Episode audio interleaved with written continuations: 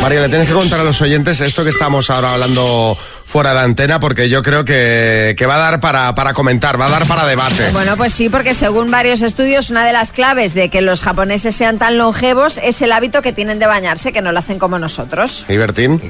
Yo, yo conozco señoras muy longevas que van aguantando con el baño seco, no sé, algo No, parecido. hombre, no, a ver, pero, pero Bertín, qué cochinada es esa, Bertín. Bueno, aquí en Occidente somos más de, de ducha, Sí. pero en Japón solamente un 10% de la población se conforma solamente con eso, con la ducha. La mayoría son de darse un baño, de bañarse, e implica meterse en una especie de vasija grande con agua caliente. Y a este baño japonés doméstico se le llama ofuro. ¿Y Revilla? Ofuro tiene nombre de oso, como mi oso Faruco, pues el oso Ofuro. Bueno, el caso es que según el budismo, este rito del baño tiene poderes purificadores de cuerpo y alma. Y os voy a dar eh, unas claves por si queréis hacer este baño en casa. El agua tiene que estar limpia. En la bañera japonesa, cuando te metes, no te, no te metes para lavarte, sino que previamente ya vienes limpio porque te has duchado antes. Es decir, primero te duchas y luego te metes en esa Al bañera. barreño, sí. Exacto. Hombre, vamos a ver, digo yo que si te tienes que purificar el cuerpo y el alma, no lo vas a hacer con el agua llena de porquería. Efectivamente. Otra clave es la temperatura del agua que tiene que estar a unos 40 grados, que es un poco más alta eh, de lo que lo solemos usar en países occidentales. La duración del baño entre 10 y 20 minutos. Y la temperatura se puede mantener estable porque estas bañeras japonesas son más profundas pero más pequeñas que las nuestras. Y entonces se puede poner como una especie de tapa. Y tú lo que haces es sentarte pues un poco como con las rodillas dobladas hasta que el agua pues te cubra. No, de, Ajá. no hasta la cabeza, se te cubra por aquí. Bueno, en tu caso te puedes quedar de pie porque te va a Sí, cubrir. efectivamente, Te la efectivamente. misma. Oye, pues está bastante bien, ¿no? El bañito en barreño gigante. A mí me gusta, es que yo soy muy de bañarme. Yo ahora estoy frustrado porque en casa no tengo bañera. En el piso donde vivo solo hay ducha. Pues cómprate un barreño. Pues yo tengo la, yo tengo bañera y no la uso. O sea, la uso para ducharme, pero yo darme un baño, o sea, eso de llenar la bañera. Eh, a mí eso me encanta. ¡Uh, qué pereza! Eso me encanta, que decía, ya verás cómo da debate porque estábamos comentando, qué pereza. Tú te llenas la bañera con agua calentita, quizá 40 grados es bajada de tensión, ¿eh? Yo no Sí, sé. sí, sí. Pero te metes ahí dentro, musiquita, oye, a disfrutar. Ay, a mí no, no, A purificarte.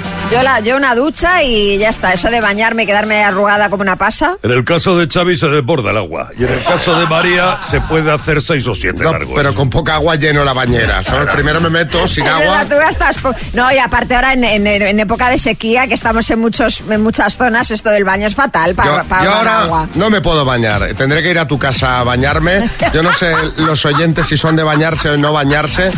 Yo soy bañera sí. María es bañera, bañera no. no. ¿Y vosotros qué? ¿Bañera sí o bañera no? Las mañanas Kiss. ¿Qué nos dicen? Buenos días. Pues no, no me gustan las bañeras.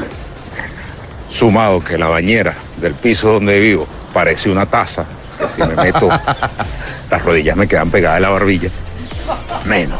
Eso, a ver, claro, como experto en bañeras, si, si para darte un baño relajante debes caber bien en la bañera. Claro, si no, para estar No- incómodo. No hace falta que sea el de Pretty Woman, o sea, no hace falta una piscina, pero mm, que las rodillas tengan que estar eh, elevadas, complicado. A ver, eh, Steffi,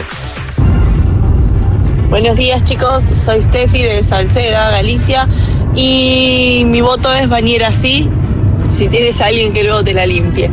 Pero qué rico eso de meterte con el agua calentita, el hidro y que te haga espuma y estar ahí tranquilo oyendo música o leyendo un librito. Impagable, en soledad, ¿eh? sin que nadie me moleste. Un saludo.